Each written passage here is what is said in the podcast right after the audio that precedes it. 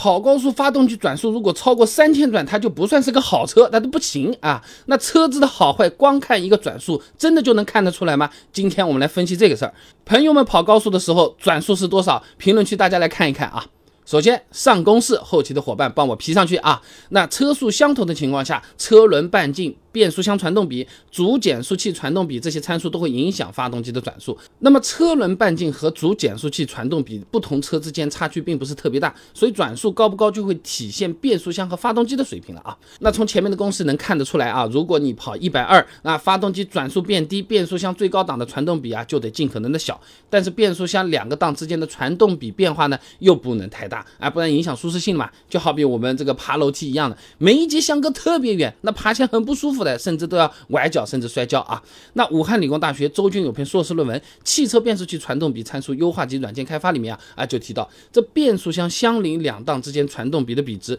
主要影响变速器的使用性能。比值过大会造成换挡困难，一般会认为比值不宜大于一点七到一点八。那么这种情况下，想要降低最高档的传动比，就只能通过增加档位来实现。哎，还是这个梯子嘛啊。我们想要增高这个楼层的这个高度，哎，但是每一个楼梯它的间隔又不能太大的话，那只能多加两节台阶了啊。那举个例子啊，大众的五档手动变速箱五档的传动比呢是零点八五一，而马自达的六 AT 变速箱六档传动比呢能达到零点五九九。所以一般来说啊，车子开到一百二十公里每小时，发动机转速比较高，那么大概率车子的变速箱档位啊比较少的或者比较老款的变速箱啊，哎，但要避免一个误区，变速箱传动比的设置也不是随便说个数就可以的，你还得看发动机的动力，他们要互相匹配的。就好像我们拖一个行李箱，箱子越大抓的东西肯定越多嘛，对吧？那如果箱子实在是太大了，里面东西装的实在太多太重了，我们拖都拖不动，那没有意义了，带不走了呀。东风汽车股份有限公司王秀华等人发表在期刊《汽车科技》上面有篇论文《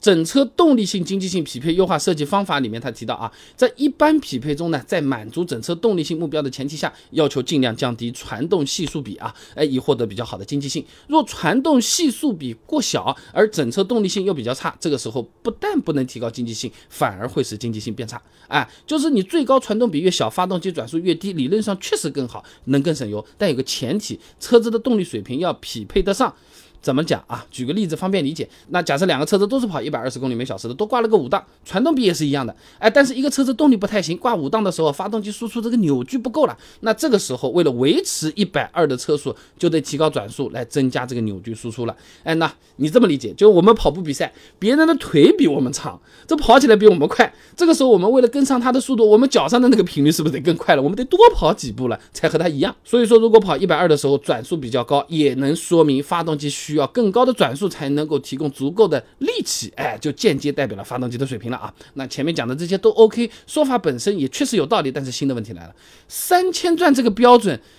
谁定的？现在看怎么样？现在看有点低啊，哎，现在很多新款车用的都是涡轮增压发动机呢，就算排量小一点，动力也是不错的，在比较低的转速就能够输出最大扭矩了，不要三千转这么高的。哎，举个例子啊，同样大众朗逸1.5升自吸发动机，最大扭矩转速三千九啊，那么 1.5T 的那个涡轮发动机一千七百五就最大扭矩了，所以三千这个标准放现在现在来看，确实有点分不出好坏高低啊。以前班上大多数人呢，大家都考个八十，你考个八十五当然算不错，现在大家都考八十五了。九十分以上的也不少了，你跟人家说最起码你得考个七十分，就很奇怪啊。变速箱这边呢，道理也是差不多的。早期的车子嘛，四 AT、五 MT 单位都挺少，现在嘛的六 AT、八 AT、七速双离合，还有无级变速 CVT，这传动范围大了啊。马自达举个例子，以前四 AT 变速箱四档传动比零点七二五，现在马自达用的六 AT 变速箱，前面讲了。